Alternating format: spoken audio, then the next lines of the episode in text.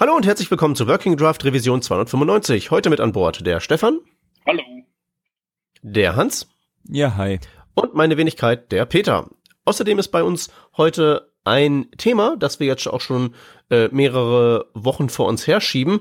Und das dreht sich um Next.js. Stefan, du kennst dich doch aus. Ja, Was auskennen. denn mit diesem Next.js auf sich? Au- Auskennen ist wirklich zu viel gesagt. Das Ding ist das, ich habe das vor vier Wochen, also seit wir es halt mit, mitschieben, habe ich das intensiv ausprobiert und mir gesagt, mein Gott, das ist das Beste und Tollste, was es gibt. Und deswegen wollte ich das unbedingt in die Sendung mit aufnehmen. Äh, Und seitdem war ich einfach nicht mehr da. Und mittlerweile habe ich wahrscheinlich auch schon die Hälfte vergessen. Deswegen, wenn das jetzt irgendwie äh, ähm, unvollständig ist oder so, dann tut's mir sehr, sehr leid. Aber ich versuche es trotzdem zu Herr erklären.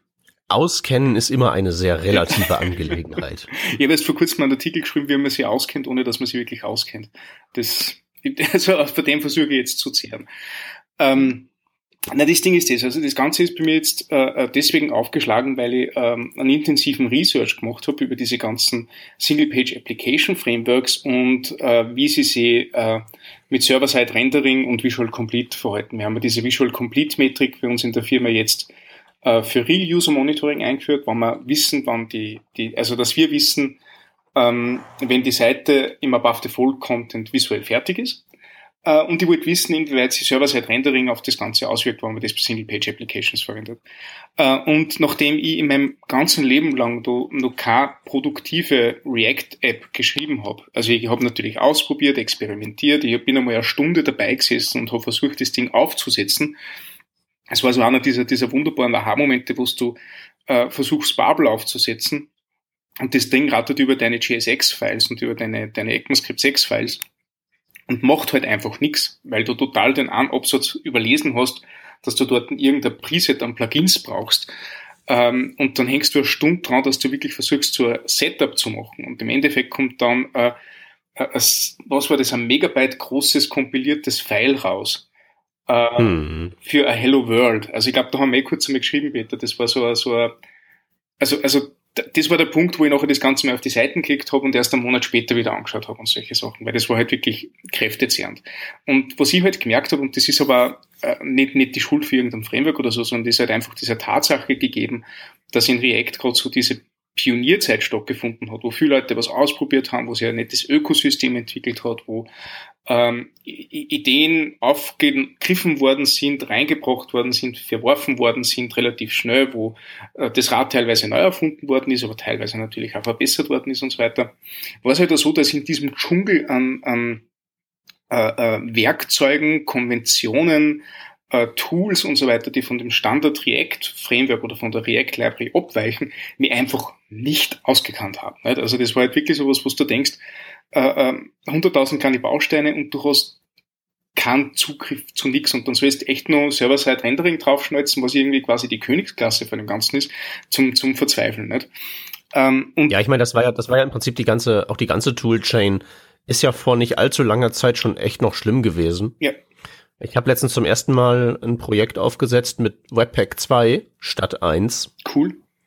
Also allein schon die Konfigurationsdatei ist mehrere Größenordnungen kürzer geworden. Okay, das ist sehr gut, weil so Webpack war so ein Ding, wo ich mir immer gedacht habe, jeder schwärmt davon, wie cool Webpack ist. Und ich habe mir gedacht, naja, in Wirklichkeit ist das halt Grunt, nur anders, ne? Weil es halt riesenlange Ja, nee, das, das, es, es ist halt schon cool. Das, das ist halt nur so das initiale Investment. Du brauchst, du brauchtest halt früher zwei Tage, bis es lief. Ähm, also bis das halt alles gemacht hat und die ganzen Filter verkettet und irgendwie Ja. tausend Optionen. Und mittlerweile ist es halt wirklich auf zwei Stunden runtergedampft und die Config-Datei ist 20 Zeilen lang, jedenfalls bei mir. Ja, das ist großartig. Also, also ganz früher habe ich auch mal so mit React so ein, für so einen Workshop so, ein, so, ein, so, ein, so eine Config aufgesetzt. Lass uns mal eine React-App bauen mit TypeScript. Mhm, mhm, Und da mhm. habe ich halt dann wirklich auch schon mit dem, genauso wie du damals halt echt so Tage da einfach nur reingebuttert ist, zum Laufen zu bekommen und hinten kam, wie du beschrieben hast, für Hallo Welt zwei Megabyte raus. Genau. War schon Ich möchte noch- schräg. ganz kurz da einhaken und einmal auf die Revision 289 verweisen. Da haben wir ausführlichst über Webpack und auch Webpack 2 gesprochen mit Tobias Koppers und dem Johannes Ewald, die da beide äh, mit Teil von, äh, von den Maintainern vom Ich, Webpack-Projekt ich glaube, der. Corpus hat sie sogar erfunden oder so, ne? Ja, genau, der hat Ich, ich finde ja, ich finde ja das wirklich, also wenn du weißt, was das macht, finde ich es ja total großartig, nicht? Aber in Wirklichkeit, das, es ist mir halt nicht so serviert worden. Also serviert ist mir worden, du machst diese 200 Zeilen lange Konfiguration und nachher geht alles und nichts ist gegangen, nicht? Ähm, ich habe es nachher verstanden, wie man gesagt hat, was der, hey, Webpack ist nichts anderes wie, äh, wie Browserify. Das heißt, du kannst Bundles machen, aber du hast die Möglichkeit, dass du während du Bundles machst, alles Mögliche anstellst mit ihnen. Nicht? Das war, das war dieser Zugang, den ich braucht habe, damit ich Webpack überhaupt verstehe. Und ich glaube, ich glaube auch, das ist halt oft das Problem bei vielen, vielen Tools. Also ich merke das jetzt auch wieder, wo ich in letzter Zeit viel ähm, mit Node unterwegs bin, wo man so kleine Tools irgendwie, ähm, also Node nicht Frontend, sondern Backend-seitig, wo man viele kleinere Tools irgendwie nutzt und, und man die aber nicht auf Anhieb checkt, wie die funktionieren. Genau. Weil für viele Leute, gerade für die Autoren von diesen Tools, ist es so, für die ist es selbstverständlich, wie die Tools funktionieren. Aber wenn ich mir allein mal dann, keine Ahnung, irgendwelche Harpy-Plugins teilweise anguck, die einfach nicht straightforward sind zu installieren oder zu nutzen, sondern wo du 15 Sachen konfigurieren musst, bis du die dann äh, eingebunden hast, ähm, das finde ich dann manchmal schon ein bisschen, äh, bisschen anstrengend. Aber ich finde im Allgemeinen, ähm, ist es besser geworden so in den letzten Jahren, hm. wenn ich mal an die React-Zeit denke. Na, absolut. Äh, ähm, also, also nicht falsch verstehen, das ist jetzt wirklich Jammern auf sehr hohem Niveau, weil in Wirklichkeit ist da, hat sich da einiges getan und äh, ich muss ja ganz ehrlich sagen, ich habe halt, ich hab halt auch einfach nicht die Lust gehabt, dass ich da mehr Zeit investiere. Wenn ich mehr Zeit investiert hätte, wäre alles natürlich viel, viel besser gewesen und auch viel einfacher und viel verständlicher. Aber für, es hat sich jemand für mich Zeit investiert, nicht? Äh, äh, und das sind die Leute von Zeit. Haha, cool. Ah, toll. Das kannst du nicht ausdenken. Also, äh, die haben wirklich viel Zeit ja. investiert dort, ähm, indem sie eben dieses Next.js Framework gemacht haben. Also wenn man von React als Library redet, ist Next.js wirklich ein Framework, weil was das tut, ist, dass einfach nicht nur ein paar Konventionen über das ganze Ding liegt, sondern alle Konventionen. Sie, ähm, sie sagen dir, du kannst also du hast wirklich die, die gesamte Checkliste an coolen Features, die React kann oder, oder das React-Ökosystem äh, dir verspricht, wie eben äh, Universal JavaScript, also diese Server-Side-Rendering-Komponente und, und äh, dem ganzen Ding wie, wie ähm, Code-Splitting und äh, Module nachladen und ähm, hat Module Reloader beim Development-Modus. Also diesen ganzen Pipapo, das du immer so rundherum schweifen hörst, äh, was für die immer bedeutet, dass du eine Stunde mit dem Thema investieren musst, haben sie für die in dieses Framework gepackt und auch noch so einfach zu bedienen gemacht, dass das Einzige, was du machen musst, einfach React-Code schreiben ist. Also die Konvention zum Entwickeln sind ganz einfach, es gibt einen Folder, der nennt sich Pages. In diesen Pages kannst du deine JavaScript-Dateien reinschmeißen, wie zum Beispiel index.js, home.js, about.js, was auch immer. Und wenn du das dort reinschmeißt, dann hast du gleichzeitig mit dieser JavaScript-Datei, die drinnen ist, schon mal die, die Routen fertig, mit der du nachher diese eine Seite erreichen willst. Ähm, also das heißt, das ganze Routing-Thema, das man ja in React durchaus selbst aufsetzen kann, ist damit erledigt. Du hast der Folder Pages, da hast du deine JavaScripts rein, Routen sind fertig, dann machst du einen Folder Components, da sind deine wiederverwendbaren Komponenten drinnen und dann saugst von den Pages die Komponenten und also, also fügst in den Pages die Komponenten rein, äh, und schon hast du die fertige Seiten dort und kannst interaktiv damit arbeiten. Ähm, da ist ein Server dabei, der macht halt Module Reloading, der macht Error Checking, der macht dieses Ganze rundherum. Du hast äh, Schnittstellen dabei, dass du Daten dir holst vom Backend, sei es jetzt am Client oder äh, ähm, am Server, weil das Ganze, was du dort machst, wird kompiliert, dass es sowohl Server-Side-Rendering unterstützt als auch Client-Side-Rendering. Das heißt, diese, diese Fetch äh, äh, Library, die dort ist, greift auch auf beides zu. Äh, und schon ist dieses Thema auch erledigt. Und wenn du ähm, die sauber an diese, an diese ähm, Konvention hältst mit diesen Pages und so weiter, dann wird die nächste Page äh, in ein eigenes JavaScript-File gepackt beim Kompilieren, das nachher dynamisch nachgeladen wird, beziehungsweise wenn du einen Link zu dieser Page machst und er mit einer speziellen React-Komponente versiehst, dann wird das Ganze pre-gefetcht damit quasi das wieder, damit du wieder einen Performance-Boost kriegst und solche Sachen.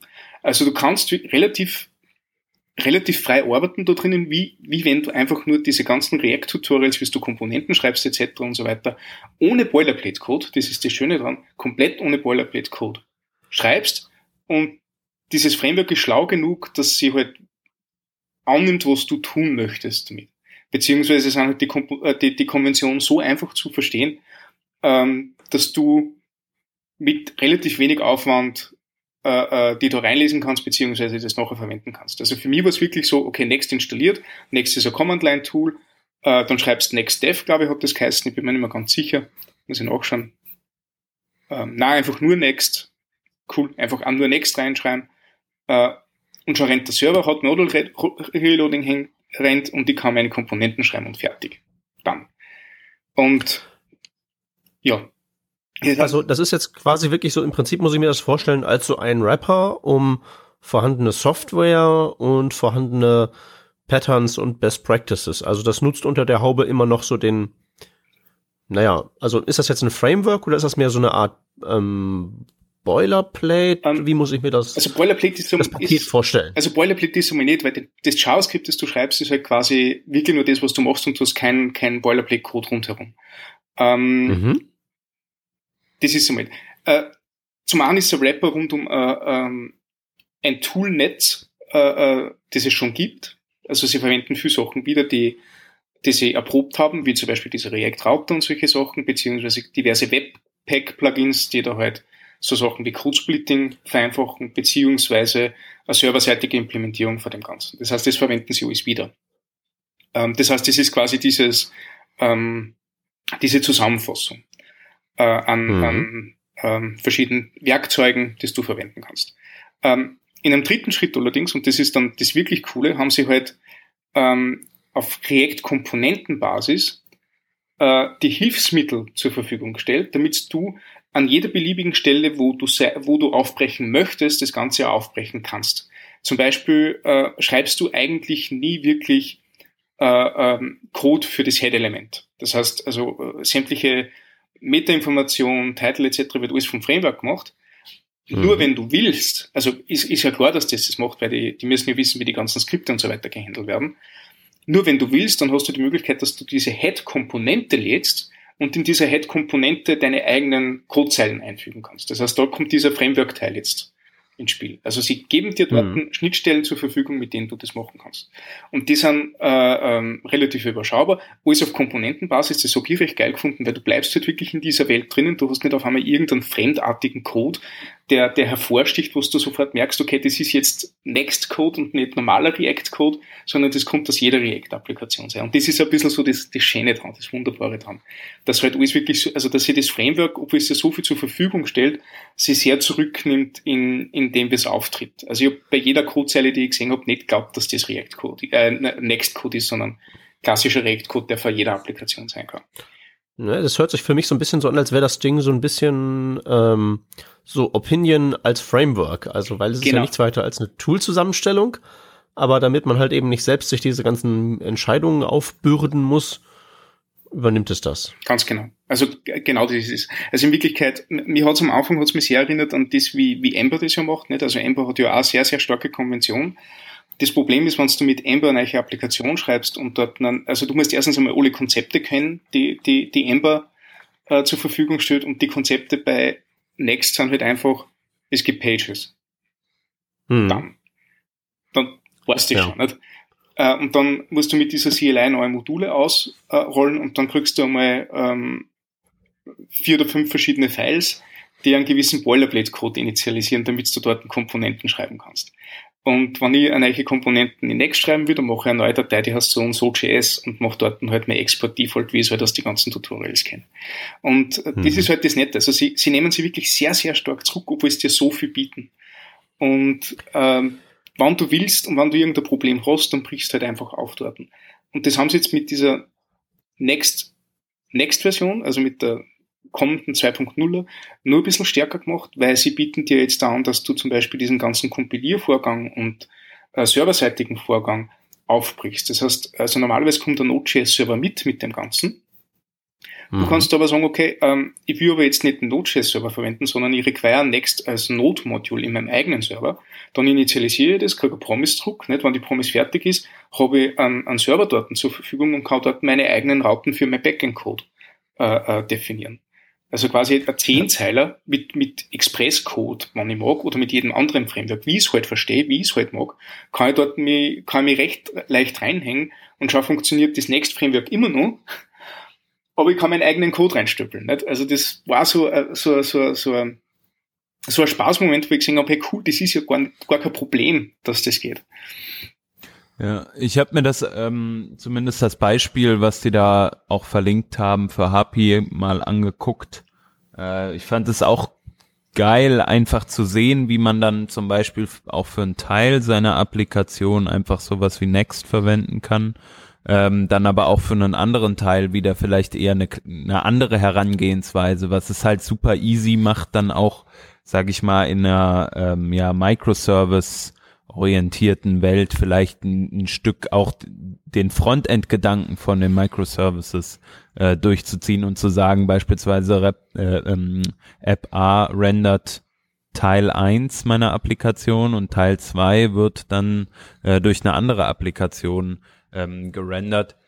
Beispielsweise, was ich gerade in einem Projekt habe, ist äh, sind Formulare, viele Formulare, die irgendwie Daten natürlich aufnehmen und dann ähm, weiter versenden. Bei sowas hat man tendenziell viel JavaScript, möchte man vielleicht auch ähm, einfach über einen über ein entsprechendes Framework abdecken, zum Beispiel React und dann aber außenrum einfach statische Seiten, die einfach nur ausgeliefert werden, die halt einfach auch schon teilweise integriert sind oder einfach da sind in einer ganz normalen Node.js äh, App mit HAPI. Da kann ich mir sowas ziemlich gut vorstellen. Hm. Probiert habe ich es allerdings noch nicht. ähm, also wie gesagt, ich, ich habe auch nur dieses eine Demo, das ich halt äh, vorwiegend in AngularJS geschrieben habe, habe ich halt nur mal versucht, in, in, in Next nachzubauen und, und nur, dass man so ein bisschen einen Vergleich kriegt. Also ich habe noch nie was mit Angular 2 gemacht, ähm, habe halt viel Konzepte kennt, habe halt mich auch gefreut mit dieser, mit dieser NG-CLI, habe ich glaube ich innerhalb von einem Tag eine relativ brauchbare Twitter-Wall geschrieben. Das war so das Demo, das ich mir halt vorgestellt habe die unterschiedlichen Ausbaustufen, wie zum Beispiel Universal Rendering dort zu integrieren, das war ja, also das war eine richtige Aufgabe, nicht? Da musst du mal das richtige Beispiel finden überhaupt, damit du das umsetzen kannst. Und mit Next habe ich die gleiche Applikation, gut, da war schon viel Backend-Code fertig, aber die gleiche Applikation in zwei Stunden noch implementiert gehabt. Das war jetzt so mein, mein, mein Wow-Erlebnis. Und muss man auch dazu sagen, ähm, das Ding war irrsinnig gut dokumentiert. Also es gibt dort im Master diesen Next.js Examples Folder, wo sie jeden möglichen Use Case, den, über den sie gestolpert sind, in einem Beispiel verbockt haben, das auch überschaubar und greifbar ist. Nicht? Das sind halt wirklich nur ein paar JavaScript-Files, die man leicht lesen kann, leicht verstehen kann und die sich genau um eine Problemstellung kümmern, wie zum Beispiel das Ding mit TypeScript machen, das Ding mit HP machen, das Ding mit Express machen, Style Components verwenden, irgendein anderes Ding verwenden, äh, ähm, Fetching sowohl am Client als auch am Server betreiben, falls du irgendwelche Backend-Daten hast. Nicht? Das wird dort echt super, äh, super präsentiert. Ähm, das Einzige, was du halt wissen musst, ist, dass die meisten Sachen dort eher mit der kommenden 2.0-Version funktionieren, weil äh, in der 1 sind halt, also haben sie diese, diese Aufbrechmechanismen noch nicht so gehabt. Also da, da waren es noch sehr viel Konvention und sehr wenig Freiheit und sie haben jetzt wirklich einen guten Weg gefunden, dass so stellenweise sie ähm, sie bearbeiten lassen an die Stellen, wo du halt brauchst. Ähm, hast du deine Versuche mit der Version 2 gemacht? Ja, alles mit Version 2. Also mit, mit der 1 bin ich selber mhm. sehr bald angestanden und da habe ich auch gemerkt, okay, die, die ganzen Beispiele, die rundherum sind, die, ähm, die sind schon ein bisschen, ein bisschen äh, ähm, weiter, als wie ich das bin. Ich brauche das aber jetzt gerade im Moment.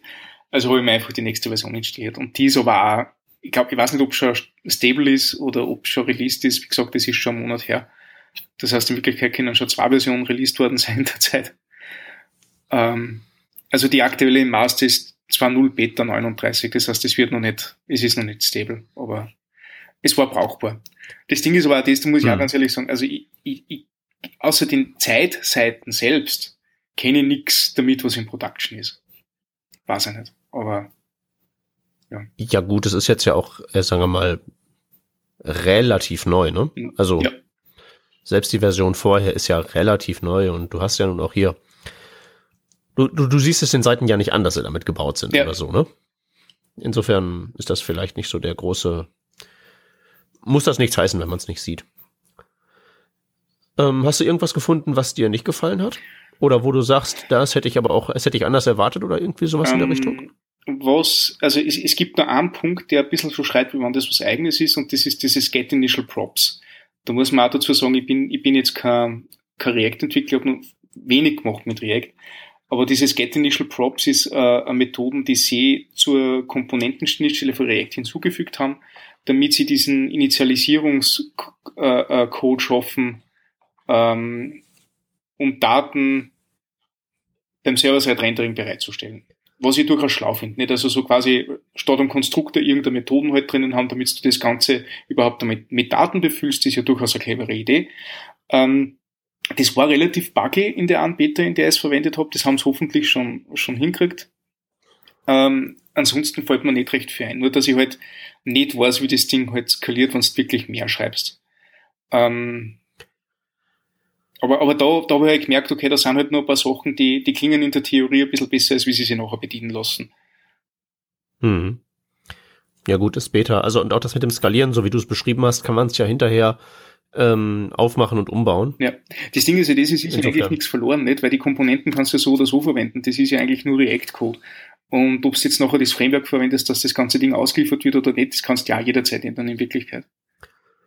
Ja, es hört sich für mich halt so an, als wäre als wäre das nicht so ein äh, so ein All-in, total Buy-in, so ja. wie wenn ich jetzt entscheide, ich mache meine Applikation jetzt mit Angular 2, dann bin ich jetzt in Angular 2 und da komme ich halt auch nicht wieder raus.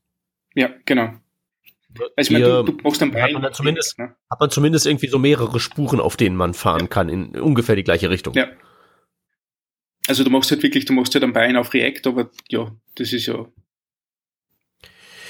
Ja, selbst da. Also ich meine, ich meine, letztlich ist das ja kein Buy-in auf React so richtig, sondern mehr ja auf diesen, auf die JSX-Komponenten, ne?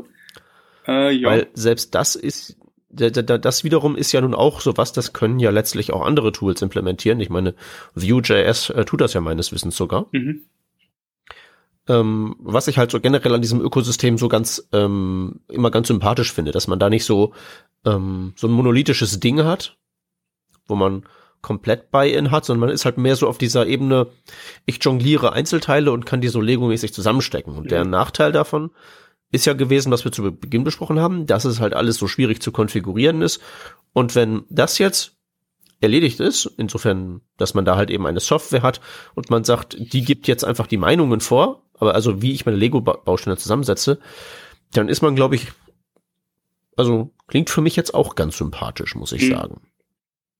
Also die Frage ist, inwieweit sie es nur, nur so treiben können. Also, also wann einmal der, der Punkt da ist, wo du merkst, okay, jetzt äh, jetzt ist es nicht mehr ganz so elegant, jetzt müssen sie irgendwie für den einen bestimmten Use Case, wo sie was aufmachen wollen oder was erreichen wollen, halt einen Umweg gehen. Also sie wollen ja jetzt da die Bubble-Konfiguration offen machen und die Webpack-Konfiguration offen machen. Und da weiß ich nicht, wie viel Magic für einer Server dahinter ist. Also wenn du einen eigenen Node-Server willst, ist noch recht einfach. Auf Komponentenbasis sowieso kein Problem. Wenn du noch in diese interne eingehst, kann es durchaus sein, dass du mal über sowas drüber stolperst, was halt sehr framework-lastig wirkt. Aber ja, musst halt wissen, obst. Ja. Obst. Also wer was Spezielles haben will, der, der, der muss halt das selber machen. Ja. Also ich denke, dass ich denke, dass was eine Software immer sehr gut tut, ist äh, irgendjemand, der in der Lage ist, Nein zu sagen. Ja. Weil, wenn du irgendwann die eierlegende Wollmilchsau sein willst, dann bist du irgendwie gar nichts richtig, aber alles irgendwie so halb und das ist ja auch, das macht auch keinen froh. Ja, absolut. Also zumindest ist es auf jeden Fall schon mal gut, dass Sie jetzt gesagt haben, passt, Sie, Sie haben jetzt die Schnittstellen dort, damit äh, das Ökosystem reinlassen, nicht also reinfließen lassen. Das ist ja was, was ähm, React, also React grundsätzlich sagt ja, hey, wir sind nur das, die, die Bibliothek und alles, was im Ökosystem ist, unterstützt man zwar, aber, aber verfolgen wir jetzt nicht großartig weiter. Dann hat sie halt dieses riesen Ökosystem an, an Tools entwickelt und, und sie, sie haben da einen guten Trade-off gemacht. Also sie, sie, sie wissen, wo sie aufhören müssen, äh, äh, das Ganze zu integrieren äh, und wo sie eine Schnittstelle öffnen für den Rest äh, und machen halt ein bisschen mehr als wie React halt macht. Und das ist ganz nett. Aber wie gesagt, also äh, vielleicht habe ich mich echt zu wenig damit beschäftigt, dass ich jetzt sagen kann, okay, wo jetzt wirklich die Stolpersteine sind. Ähm, für mich war es halt nur einfach so, ich habe endlich einen Weg gefunden, dass ich mit dem Ding umgehen kann, das sie React nennt, ohne dass ich mich in, in stundenlanges Tooling einlese. Nicht? deswegen bin ich ja so für, für Command-Line-Interfaces, die da Pro Projekte auswählen, so, so begeistert, weil die geben mir schon mal ein wenig ein Gerüst vor, in dem ich arbeiten kann. Ja, es ist auch nicht so von wegen Einlesen in das React-Universum. Das Problem ist halt eben, also ein Problem, ne? Problem ist gleich Feature in dem Sinne. Aber es, es gibt halt keinen Weg, das richtig zu machen. Ja. Also tatsächlich habe ich jetzt so das Beispiel, also ich habe mit React schon ein paar, paar Workshops gemacht und ich habe so ähm, ein, also ein Weg in React kenne ich, wie man da zum Ziel kommt. Das Problem ist, also es ist halt eben mein Weg und der ist halt eben nicht, den gibt's halt eben kein zweites Mal, weil das halt eben die Toolchain und die Patterns sind, die ich mir halt zusammengeklaubt habe. Ich hatte letztens erst das Vergnügen, dass jemand ähm, gesagt hat, hier, du kannst doch React, hilf mir mal, wie repariere ich das? Ich habe diesen Code geerbt und ich steige nicht durch. Mhm. Äh, stellt sich raus, steige ich halt auch nicht durch. Mhm. Also ich habe die ganzen Sachen und Namen und Libraries und Tools, die sind mal an mir vorbeigescrollt, aber ich habe halt eben dann was anderes gewählt. Und das ist dann eben die Kehrseite von diesem Lego-Universum dass man halt eben hier was nimmt, da was nimmt und jeder hat halt so das eigene. Deswegen kann man sich da gar nicht ähm, definitiv einlesen und jeder, der halt irgendwie meint, ich habe den totalen Durchblick, erzählt wahrscheinlich Käse. Ja. Und deswegen finde ich so ähm, ähm, Guidelines und so ähm, meinungsstarke Tools und so so Rapper um ähm, hier diese Leutchen von ähm, von von Zeit haben doch auch irgendwie die bauen ja um alles mögliche irgendeinen Rapper drumherum. Ja, jetzt haben die, die haben ja mehrere Projekt. Tools. Ich glaube, die haben irgendwie ja und auch so die haben ja glaube ich auch so hier äh, irgendwie einen ES Lind Rapper glaube ich irgendwo gebaut. Okay. Es scrollte mal an mir vorbei. Jedenfalls die machen ziemlich viel so in, in der Meinung nach so wir codieren hier einfach mal sozusagen ähm, das fest ein, was wir für Best Practices halten und das liefert halt so die Leitplanken, die dann halt einem so in der Praxis, ich will was bauen, was nehme ich denn da? Oh Gott, tausend Optionen. Das ist, glaube ich, wirklich eine sehr wertvolle Dienstleistung. Meinung als Dienstleistung. Ja. Da bin ich ein sehr großer Fan von. Ja, also ich finde es ja cool, sie haben zum Beispiel also einen Hosting-Service, der so ähnlich funktionieren soll wie Heroku, ne? Now nennen sie das. Äh, und das war mhm. halt genauso so einfach zum Umsetzen, wo du halt echt noch gedacht hast, okay, ähm, habe ich jetzt das richtig gemacht, das Ding ist schon produktiv und ich, ich, ich habe irgendwie keinen Aufwand gehabt dabei, nicht? Ähm, weil sie halt auch wirklich sagen, okay, das, was du ständig machen willst, das, das machen wir da mal so einfach wie möglich. Und wenn du nachher irgendwas speziell brauchst, dann hast du die Möglichkeit, dass du gezielt aufbrichst dort. Ähm, ähm, ein Kollege von mir, nachdem Heroku quasi ja teilweise so kaputt ist und, und die einer, einer Dokumentation mit dem Command-Line-Tool nicht zusammenpasst und die Web-Applikation nicht funktioniert und hin und her, der seinen gesamten Online-Kurs umgestellt jetzt auf Now, damit ähm, mit die Leute das Ding deployen kann, einfach weil weil es am, am, am, unaufregendsten war für ihn zum Umsetzen. Und das finde ich halt auch sehr gut. Und generell bin ich auch Fan von Konventionen. Also mir hat das gerade früher bei so, so Applikationen, also früher haben wir recht viel Ember gemacht bei uns in der Agentur und dann später Angular 2. Äh, und bei Ember war es halt immer ganz gut, weil, weißt du, wenn du in einer Firma bist, wo, wo viel Leute deinen Code irgendwann einmal angreifen, äh, und, und Code gern so durchgeben wird durch die Leute, was ja auch gut ist, damit, damit ja jeder mal so ein Projekt gesehen hat. Ähm, dann freust du, wenn du weißt, wenn der einen Code hinzufügt oder ähm, einen fremden Code liest, dass er sich auskennt da drinnen, einfach weil er, weil er gewisse Strukturen und Muster wiedererkennt.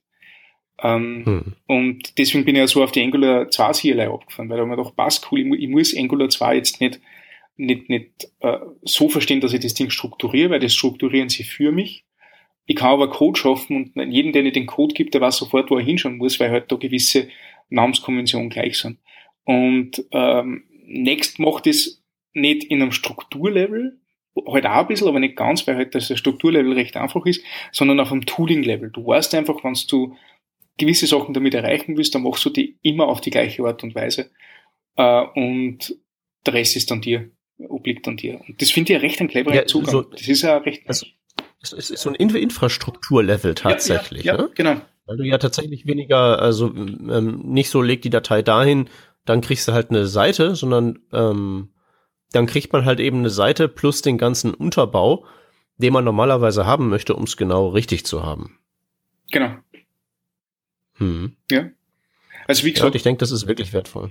Ja, also ich, ich also ich habe nur mal eine Demo gemacht jetzt. Äh, mich darf aber das voll interessieren, wie das Ding weitergeht und ich werde auf jeden Fall, wenn ich jetzt eine React-Applikation einmal anfange, das mit Next.js machen. Äh, einfach nur, weil ich halt mhm. auch weiß, wie ich starten kann. Und dann sehe ich eh, ob mich, ob mich das Framework ärgert oder ob mich die Bibliothek ärgert. Irgendwas wird mich ja. sicher irgendwann einmal ärgern. Ja, mm, ja.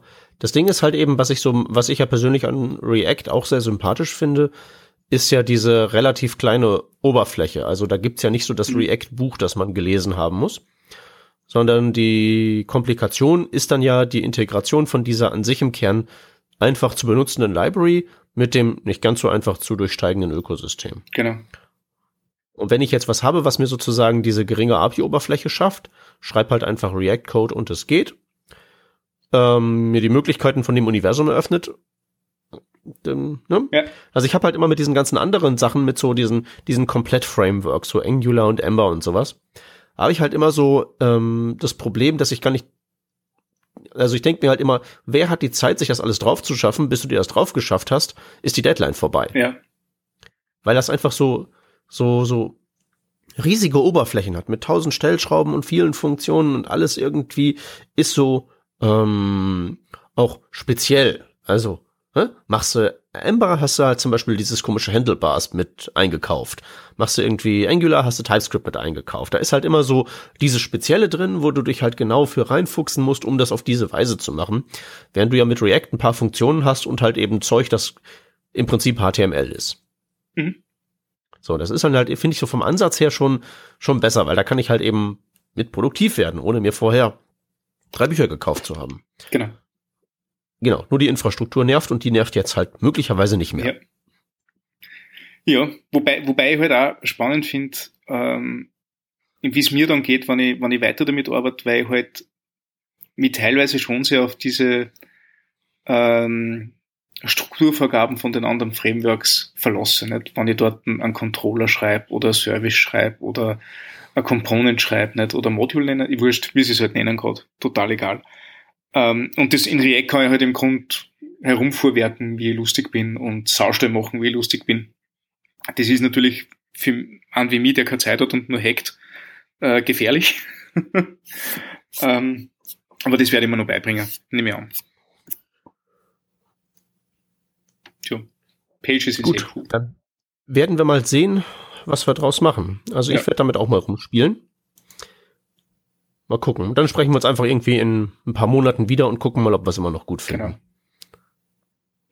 Machen wir das. Machen wir das, fein. Ja, also wie gesagt, große Lobesrühmen, äh, wahrscheinlich, weil ich noch nicht zu tief drinnen bin, aber ja. wir werden sehen. Wir werden es lesen in den Kommentaren. Okay, wollen wir zu den Links kommen? Mhm. Gut. Ähm, ja, ja äh, schieß doch mal los. Ja, kann ich gerne mal machen. Kommst du? Ja? Ja, wer? Ja, Hans. Go for it. okay, sorry, ich hatte hier ein kleines Leck in der Leitung. Also das erste, was wir hier haben, ist ein äh, Git-Repository, ähm, was ein, ein paar coole ähm, Hints gibt. Und zwar, wenn man mit Git arbeitet, kommt man öfter mal in Situationen, wo man vielleicht an einen Punkt kommt, wo man se selbst, selbst denkt, hey, wie komme ich jetzt hier aus diesem Schlamassel wieder raus? Sei es, man hat gerebased und weiß nicht genau, äh, was jetzt der nächste Step sein muss oder wie man ähm, generell den Rebase-Vorgang beispielsweise abbricht oder man hat was Falsches äh, committed und möchte das wieder zurück äh, rückgängig machen und so weiter und so fort. Und in diesem Repository werden einige Fragen beantwortet ähm, rund um die Thematik Git und ähm, für jeden, der halt irgendwie ähm, ja manchmal wieder zurück muss von dem, wo er war, ähm, der bekommt da eine Antwort. Das ist richtig cool gemacht, äh, immer mit guten äh, Beispielen beziehungsweise mit mit Erläuterungscode und, und ähm, Text dabei ähm, für Leute, die mit Git arbeiten, sehr interessant. Gerne mal angucken. Dann haben wir noch einen zweiten Link. Ähm, da geht's um ein Tool, was äh, Google entwickelt hat. Und zwar heißt das Gützli, wenn ich mich jetzt nicht täusche. Das ist im Endeffekt ein ähm, JPEG-Encoder, der auf einem anderen Tool basiert. Äh, Im Endeffekt sagt man hier, dass dieses Tool ähm, JPEG JPEGs weiter optimiert, als das beispielsweise andere Tools wie jetzt zum Beispiel JPEG Tran oder ähnlich tun. Ähm, aber da war noch, ja, beziehungsweise in diesem Artikel, den wir da verlinken werden, da werden ein paar Beispiele genannt, die wir jetzt so in unseren eigenen Tests nicht bestätigen konnten. Äh, generell mit Vorsicht zu genießen, das Tool. Man kann sich das gerne mal angucken, ist auf jeden Fall interessant, um seine Bilder ein bisschen kleiner zu bekommen, ähm, aber wahrscheinlich nicht der Weisheit letzter Schluss. Und äh, dann war da auch noch ein anderer Punkt, Peter, ne? Ähm, ja. Oder nicht? Dann habe ich Äh, den wohl vergessen. Ja, nein, passt schon. Okay. Guckt euch das mal an, wenn das interessant ist. Und äh, ja, das war's dann auch schon mit den Links. Und das war's mit der Revision. Cool. Einen schönen Abend. Danke fürs Zuhören. Tschüssi. Ciao.